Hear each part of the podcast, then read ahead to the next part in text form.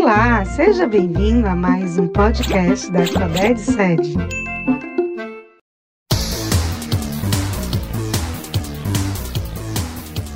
E aí, pessoal, como é que vocês estão? Eu me chamo Santiago Pontes e vamos dar início a mais um podcast filosófico. A aula de hoje, pessoal, é uma aula que interessa a todos vocês, porque vamos falar de um assunto que extrapola os limites dos livros, da sala de aula. É algo que fala da vida de todos nós. Estamos falando da luta de classes idealizada por um filósofo chamado Karl Marx. Karl Marx, gente, ele é um filósofo muito polêmico. Né? Na verdade, as pessoas têm polemizado muito o pensamento de Karl Marx nos últimos tempos, acusando de ser o novo guru da contemporaneidade. No entanto, Karl Marx, que era um filósofo alemão, ele pensou o seu tempo, ele problematizou o seu tempo. Nós estamos falando aí de um período em que as revoluções industriais modificavam a vida de todas as pessoas. Muitas pessoas saíam do campo e iam para a cidade com a promessa de um mundo melhor. Sabe aquela ideia de que o seu primo que mora no sítio, ele tem uma vida atrasada, de que ele é rural, de que ele mexe com bicho, que o legal é morar na cidade grande, nos prédios, andar de carro. Pois é, era essa ideia que era vendida na época. Só que, ao chegar na cidade, os trabalhadores não encontravam as condições ideais. Eram submetidos a altas jornadas de trabalho, é, em, muitas vezes em fábricas insalubres, que não ofereciam as condições necessárias para uma vida digna. Inclusive, mulheres começaram a ser inseridas com um salário bem menor e, pasmem, crianças também.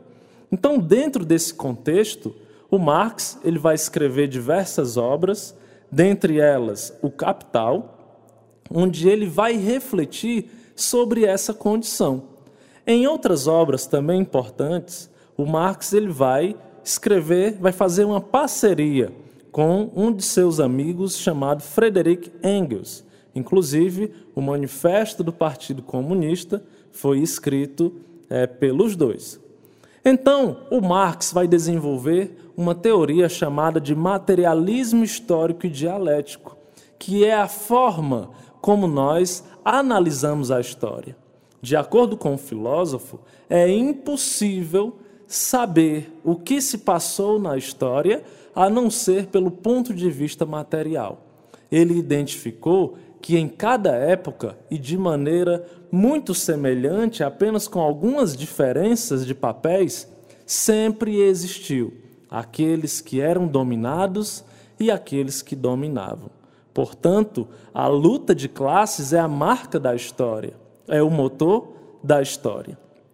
E durante o século XIX, na Europa, o Marx identificou um processo que ele denominou de mais-valia, que é o processo pelo qual um trabalhador produz muita riqueza para o seu patrão, no entanto, o que é devolvido para ele em forma de salário não corresponde àquilo que ele produziu. Imagine que você trabalha numa fábrica de sapatos e produz por mês 10 mil pares, cada par custando 400 reais. Você produziu aí, não sou muito bom de matemática, mas uma riqueza imensa para o seu patrão. No entanto, você recebe um salário mínimo mil reais. Isso não equivale a dois dias de trabalho, não equivale a um dia de trabalho. Portanto, o processo de mais-valia é um processo pelo qual escraviza o trabalhador, aliena o trabalhador. Portanto, a filosofia do Marx não é apenas uma filosofia de teoria, não é apenas um devaneio, não é, para falar um pouco mal de Platão, viver apenas no mundo das ideias. O interesse de Karl Marx é realmente mudar essa condição de alienação. Inclusive, uma das frases mais famosas dele é a seguinte: os filósofos limitaram-se a interpretar o mundo de diversas maneiras. O que importa agora é modificá-lo. Não é que o Marx considere as teorias coisas sem sentido. Elas são importantes, porque os trabalhadores, eles vão superar esse processo de alienação primeiramente educando o seu pensamento, criando a condição da sua classe. Né? Você que é pobre, você tem que saber que você é pobre. Não adianta você ter espírito de rico, pois só isso não vai te fazer um rico. E as ideias dominantes numa época nunca passaram das ideias da classe dominante. Então, tudo que a gente aprende, grande parte das coisas que a gente sabe, as coisas que a gente aprende na escola, as coisas que a gente assiste na televisão, todas essas coisas são determinadas pelas classes dominantes.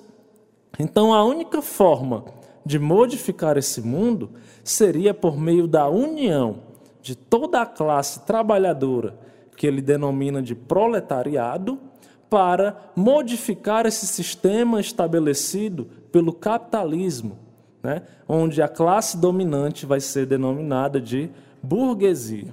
Porque o capitalismo, de acordo com Marx, ocasiona uma desvalorização do mundo humano, que aumenta em proporção direta com a valorização do mundo das coisas. Então, uma mudança profunda deveria ocorrer para que as pessoas realmente pudessem valorizar aquilo que é importante, os seus semelhantes. Tá certo, pessoal? Então, essa foi mais uma aula de hoje do nosso podcast. Espero que vocês tenham gostado. E como dica de filme, fica aí a sugestão de vocês assistirem A Fuga das Galinhas. É só dar uma olhadinha aí no Guia do Estudante para vocês tentarem fazer essa relação entre o pensamento marxista e o filme. Valeu, pessoal. Até a próxima.